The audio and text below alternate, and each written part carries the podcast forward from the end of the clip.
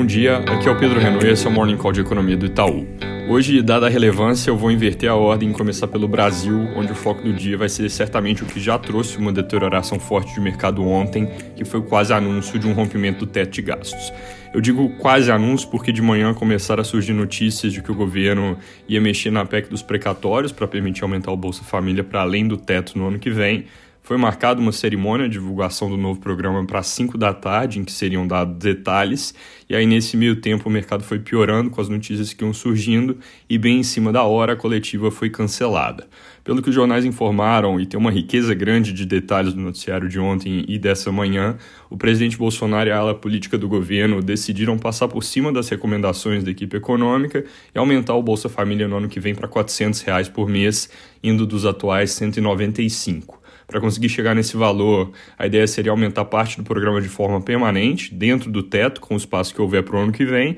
e parte de forma temporária, só para 2022, com recursos fora do teto. O motivo da deterioração do mercado é claro, porque isso é uma sinalização ruim, tanto em função da piora de resultado para o ano que vem, quanto pelo risco de que lá na frente essa parcela chamada de temporária acabe sendo renovada ou outras coisas sejam colocadas para fora do teto, já que já vai se ter criado o precedente de gastar além desse limite e que a tentação ela sempre vai existir. Vale lembrar a máxima do Milton Friedman de que nada é tão permanente quanto um programa temporário do governo. Cancelamento do anúncio ontem levou um alívio no mercado, algum alívio, e parece que a equipe econômica ainda tenta minimizar o estrago, mas segundo as notícias, esse atraso não é porque o governo vai voltar atrás, e sim porque está debatendo internamente últimos detalhes. O valor econômico dessa manhã reporta, inclusive, que a ala política ainda tenta conseguir um aumento para 500 em vez de 400 reais, e a Folha coloca que também existe pressão para deixar uma parcela maior do programa fora do teto. Para deixar claro esse ponto,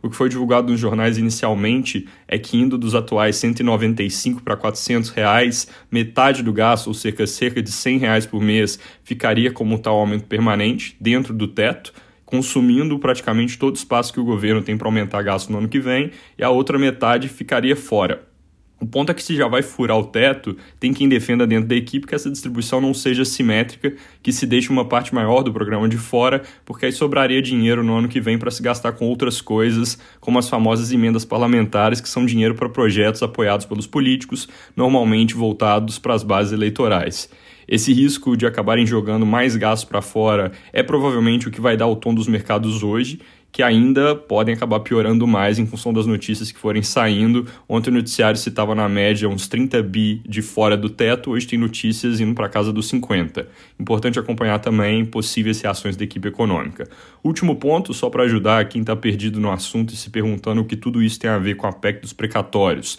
A forma de validar gasto fora do teto é via ou estado de calamidade, que já não parece justificável, ou via mudanças constitucionais. A PEC dos precatórios originalmente não tem nada a ver com Bolsa Família, mas como qualquer PEC em tramitação, ela pode ser editada para incluir alguns assuntos a mais. A vantagem operacional de se fazer isso é economizar tempo editando um texto que já existe, em vez de mandar um projeto novo que teria que começar da estaca zero. E aí ontem esse projeto dos precatórios que estava para ser votado em comissão especial da Câmara foi colocado em modo de espera e deve permanecer assim enquanto não houver maior definição sobre o que o governo vai fazer para então ser editado permitindo a tal brecha no teto, e depois seguir a tramitação de comissão especial, voto em plenário na Câmara e depois o rito completo do Senado, que pode ter alguma etapa pulada caso eles decidam acelerar a análise. Mudando de assunto, ontem o Senado aprovou aquele Vale Gás que já tinha passado na Câmara, que subsidia metade do preço do botijão para famílias de baixa renda, a um custo de cerca de 6 bilhões por ano. Isso é algo que acaba indo na linha do que eu mencionei agora há pouco, de forçar uma certa assimetria para o lado ruim na alocação de aumento de gasto de Bolsa Família, no sentido de que vão haver 6 bi a menos para se usar dentro do teto com o programa, então pode ficar uma parte maior de fora porque nada garante que eles vão conseguir realmente cobrir a metade do aumento ali dentro do teto, ainda é preciso fazer a conta, ver qual vai ser esse espaço. Outro ponto importante é que a Frente Parlamentar Mista dos Caminhoneiros Autônomos e Seletistas notificou o governo sobre paralisação prevista para o dia 1 de novembro. Isso é algo que é relevante porque naquelas paralisações isoladas que aconteceram perto do 7 de setembro, esse grupo estava contra. Então é bom monitorar se dessa vez a adesão pode ser maior contexto com o câmbio batendo próximo de 5,60 e a pressão que isso gera sobre combustíveis ajuda a aumentar a temperatura.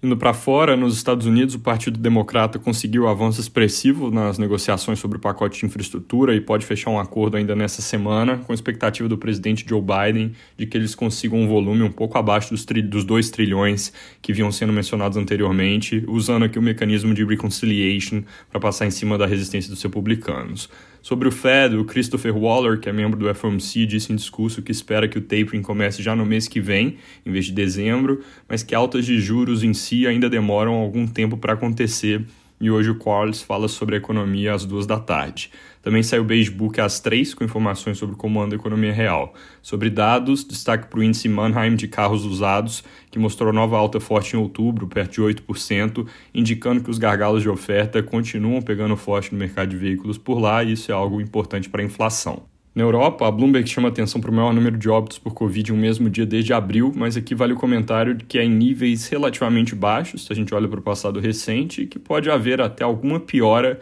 por causa do inverno que está chegando, mas com vacinação avançada, a perspectiva é que a coisa não se convirta em uma nova crise de saúde pública. Tem também notícias de que no Reino Unido foi identificada uma subvariante da Delta, e isso é bom ficar de olho, mas também não é a primeira vez que esse tipo de mutação aparece.